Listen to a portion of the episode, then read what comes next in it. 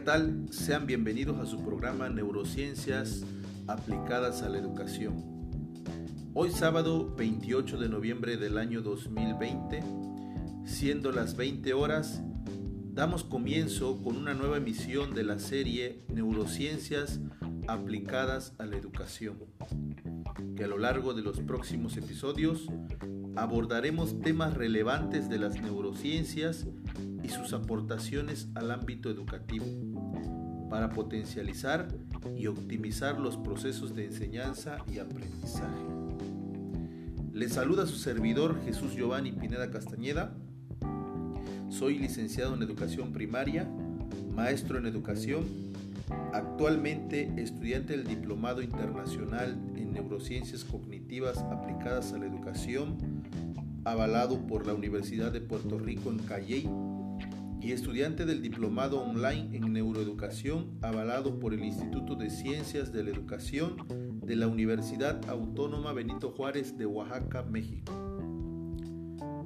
Vamos a comenzar con nuestro programa leyendo una frase del médico español Santiago Ramón y Cajal, considerado hasta nuestros días como el padre de las neurociencias, mismo quien obtuvo el Premio Nobel de Medicina en el año de 1906, en reconocimiento de su trabajo sobre la estructura del sistema nervioso.